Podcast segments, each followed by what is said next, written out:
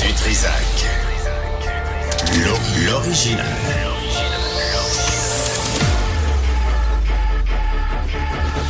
Du Trisac. Votre plaisir coupable.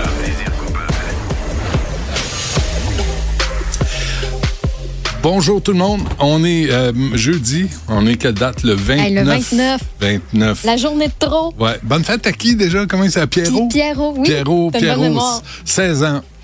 16 ans, mais il a sa carte de la 64.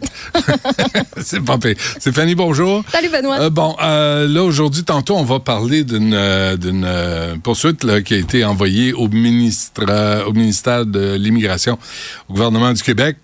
Euh, avec euh, maître Maxime Lapointe aussi euh, on va de, qu'est-ce qu'on de quoi on parle aussi? Ah oui le planétarium de Montréal va être avec nous à 13h15 euh, pour vous dire comment ne pas brûler vos rétines si vous voulez regarder l'éclipse solaire As-tu reçu les lunettes que tu avais commandées hier? Non, je les Ah. ai pas reçus encore, mais Jean-Nicolas en a, regarde, sont, sont là. Peux-tu me Ah, les ben donner, oui. Jean-Philippe, s'il te plaît? Puis, euh, parce que, tu sais, puis, euh, parce, euh, puis Aref Salem, l'opposition officielle, merci euh, Jean-Philippe. Euh, Fais attention, hein, ça se... oui, je, je vais les mettre quand... et si, bon, on voit rien, OK. Ah, t'as même une éclipse de- au centre. Ah oui? Oui, Ah il y a ben un oui. début d'éclipse au centre. OK. de- on de- voit, on le voit rien par tout. Il va falloir que l'invité soit brillant en sacramouille pour que je vois quelque chose à travers ça. Mais on va revenir là-dessus euh, tantôt. D'abord, euh, Loïc Tassé est avec nous parce que c'est jeudi, puis il donne un cours, euh, un cours de tricot, si je me trompe pas, euh, ou un petit point, je me souviens jamais. Loïc, bonjour. oui. Bonjour, Benoît. Du tricot japonais, c'est ça. Ah, c'est un cours, un cours sur la politique japonaise. Mon- Euh, Montre-nous tes jolis doigts, là. Tes- tu vois, les doigts euh, tout fins, là. Ben oui, des gros doigts, doigts du pense, capables de faire du tricot japonais. Euh, tu veux Ah nous oui? parler... tu veux nous- J'en doute pas. Tu veux nous parler de ton ami euh, Vladimir? Oui, mais c'est pas vraiment mon ami. euh, ça fait longtemps. Mais bon, Vladimir Poutine euh, qui euh, s'est beaucoup énervé parce qu'évidemment euh, Macron, hein, Emmanuel Macron a dit qu'il pourrait peut-être envoyer des troupes étrangères, fait que rien n'était exclu. Ouais. Et là-dessus, le brave Vladimir a ressorti toute sa rhétorique habituelle. Ah, mais vous savez, nous avons des bombes atomiques. Et si vous faites ça, on pourrait vous envoyer des bombes atomiques sur le dos. Non, tu l'écoutes puis tu dis non, regarde, Vladimir, ça marche pas là. Regarde. La terreur à l'intérieur de la Russie, oui, ça fonctionne. Tu peux terroriser tant que tu veux tes opposants. Ça marche même plutôt bien. Ils se taisent tous. T'en as Mm. envoyé quelques-uns en prison. T'en as fait assassiner quelques-uns. Ils ont super peur. Maintenant, tu peux, rendre- tu peux gagner tes élections. T'as aucun adversaire contre toi. Mais en relation internationale, dire qu'on va jeter des bombes atomiques sur le sur la tête de de- d'autres pays, Ouais. ça n'a pas du tout le même effet. Ça les terrorise pas. Ce que ça fait, c'est qu'ils décident de s'armer davantage. Et en ce moment, les économies européennes sont en train de s'orienter vers des économies de guerre, au moins partiellement. Euh, c'est pas très bon euh, pour pour les populations là-bas. C'est Mm. bon pour nous, hein, parce que nous, on, et on, va, produit. on va leur vendre des choses qui produiront pas exactement, Mm, mm. qui produiront plus. Mais c'est pas très bon. Et c'est- ça, ça va dans ce sens-là. Et le fond du problème, de toute façon, c'est pas ce problème-là. Le fond du problème, on en a déjà parlé, c'est que si les Français rentrent en Ukraine aux côtés des Ukrainiens ou d'autres pays, ben, qu'est-ce qui empêcherait les Chinois ou les Nord-Coréens de faire la même chose en Ukraine aux côtés des Russes?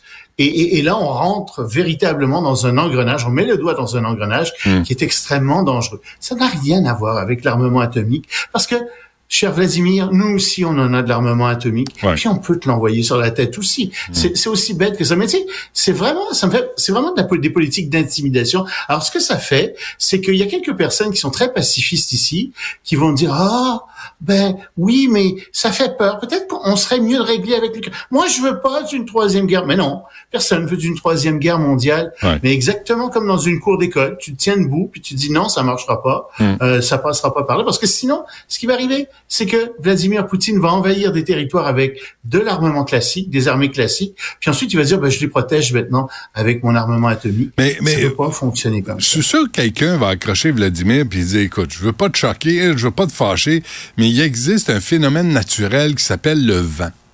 Puis si jamais tu tombes, t'envoies des bombes nucléaires sur tes voisins, peut-être que le vent va te le ramener dans le nez. il y a un autre phénomène naturel qui est encore plus important, Benoît. Ça s'appelle la rotation de la Terre. Et la Terre tourne dans, dans, le sens qui va pas pour la Russie, ça tourne dans le mauvais sens. La, la Terre, ouais, pas, la Terre pas plate? La Terre non, pas plate? pas plate, la Terre. Oh, pas être plate, camarade. ben, écoute, il aura appris ça. euh, pendant ce temps, si on parle de complot, parlons de Donald Trump. Ah mais lui, euh, il est content en fait parce que la Cour suprême vient d'accepter euh, d'entendre euh, l'appel la, qu'il avait placé en Cour suprême parce que tu te souviens que au début de février, il y avait la Cour d'appel fédérale qui avait décidé euh, que Donald Trump était imputable de ses actes lorsqu'il était président de la Maison Blanche. Il n'avait pas une immunité complète. Alors, la, la, la, Cour suprême des États-Unis a dit ah comme c'est intéressant, ben oui tiens on va euh, on va prendre ça en délibéré, on va avoir un procès là-dessus. Mais un procès là-dessus, ça signifie que il y aura pas, ils rendront pas leur décision avant la fin de l'été. Puis s'ils prennent pas leur décision avant la fin de l'été, ben ben ça signifie que le procès au fédéral euh, sur qui, qui rendait Trump imputable, ça, il y aura pas lieu avant le, le, avant le début novembre, donc il va avoir lieu après les élections. Donc en fait, la Cour suprême vient de prendre fait des causes pour Donald Trump dans cette cause-là. Il y a une autre cause aussi qui va être très intéressante. Il y a un autre juge qui a dit que le nom de Donald Trump ne pouvait pas apparaître sur les bulletins de vote. C'est un juge de l'Illinois qui a dit non, non, effectivement, on peut pas faire ça. Euh, et on, on, se souvient qu'il y a un juge du Colorado qui a fait la même chose. Euh, donc, il a dit oui, effectivement, je considère que Donald Trump a participé à des événements séditieux euh, et donc, étant donné le 14e amendement, il ne peut pas être présent sur les bulletins de vote. Évidemment, ça a tout de suite porté en appel par Trump, etc. Mais tu vois, il y a une grande bataille judiciaire en ce moment. Et encore une fois, l'objectif de Trump, mm. ben, c'est pas nécessairement de gagner immédiatement les batailles judiciaires.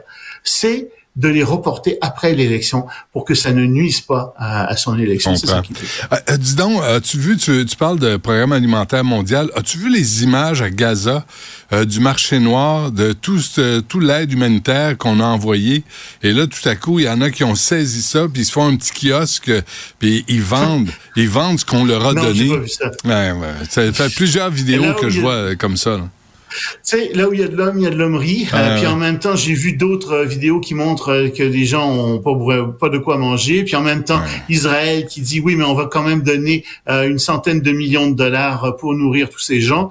Euh, c'est pas très joli ce qui se passe là-bas. Puis en même temps, d'autres vidéos, as-tu vu, qui sont sorties de, de, de, soldats israéliens qui font des, des, des, saccages dans des mosquées, des trucs comme ça, qui s'en vantent, qui, qui eh oui, c'est la guerre. c'est assez épouvantable. C'est le plus laid de tout le monde.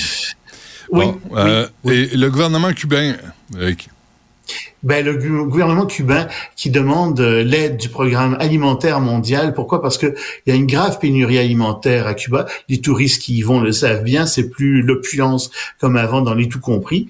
Euh, et donc, euh, il demande beaucoup d'aide alimentaire, en particulier euh, de l'aide alimentaire pour euh nourrir les enfants de moins de 7 ans, du lait, etc il y en a plus. Et ça, c'est pourquoi ben, Cuba va dire c'est à cause du blocus, méchant blocus des, des, des Américains c'est un peu plus compliqué que ça. Euh, le fond du problème, c'est que les agriculteurs n'ont aucun intérêt à travailler davantage dans les champs. Ils n'ont aucun avantage à, à, produire davantage. Et, et c'est pour ça que la production baisse année après année. Hmm. C'est le régime communiste de Cuba, malheureusement. Ouais. Ça annonce, ça sent la révolution, hein? Euh, si les gens ont faim, ils vont descendre dans oui, la rue, oh oui, ça oui, va changer. Ah oh oui, oui, ils vont descendre dans la rue, ça ouais. c'est certain. Ils descendront pas au tout donné, inclus. Euh... Hein, les, les gens. Moi, je suis allé, je suis allé une fois dans un tout inclus euh, à Cuba et euh, jamais j'y suis retourné. Jamais. Tu sais, je trouve ça, je trouve ça presque scandaleux d'aller euh, s'avachir, bronzer niaiseux sur une plage, alors qu'à un kilomètre dans les terres, les gens crèvent de faim. J'ai eu bien de la misère avec ça, j'en ai encore aujourd'hui. Oui, c'est assez scandaleux de voir ça. Puis il n'y a pas juste toi comme ça, il y a toutes sortes d'organisations internationales d'aide euh, qui se promènent euh, dans les euh, pays extrêmement pauvres avec champagne et caviar. Euh, c'est assez répugnant ouais, ouais, en hein. effet. Ce ouais. voit. Puis là, tu dis, si au moins ils travaillent, si au moins ils gagnaient bien leur vie à travailler dans cette industrie du tourisme, je te dis, bon, ben, OK, c'est une façon de les encourager, mais j'ai pas l'impression qu'ils sont très, très bien Ben, ils gagnent bien leur vie par rapport aux autres Cubains. Euh, puis c'est vrai que ça aide Cuba d'une certaine manière, mais d'autre part, en effet, c'est c'est une poche de richesse euh, au milieu d'un océan de pauvreté, Ouais. d'un îlot de richesse. Puis tu dis, on, on se sent mal, tu sais, dans, dans, dans ce temps-là. On se dit, oui, mais est-ce que vraiment euh, on, on aide? Qu'est-ce qu'on fait exactement? Ouais. C'est sûr. Hum, mais on sort de là bien bronzé. C'est ce qui est important. Paris- Ça, c'est un avantage. Ouais, journal Puis la français. mer est belle. Oui. Euh, journal français, la bougie du sapeur. Je connais pas ça. Non, c'est un journal qui est pas en ligne. C'est un journal qui est né en 1980, le 29 février. Et il ne paraît que le 29 février. Ah oui, par vrai. conséquent, ah oui, c'est, il a été publié par conséquent. C'est son, deuxi- son douzième numéro par conséquent. Et c'est un journal satirique. Euh, donc, ça vaut la peine de le souligner. C'est le seul journal au monde qui est publié tous les quatre ans. C'est pour ça que j'en parle.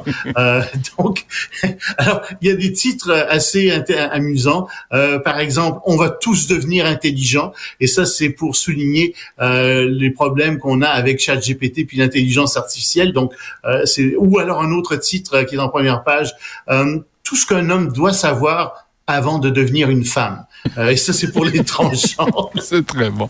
Où est-ce qu'on peut, euh, est-ce qu'on peut l'acheter au Québec ou euh, il, il Ben, est disponible il ou pas?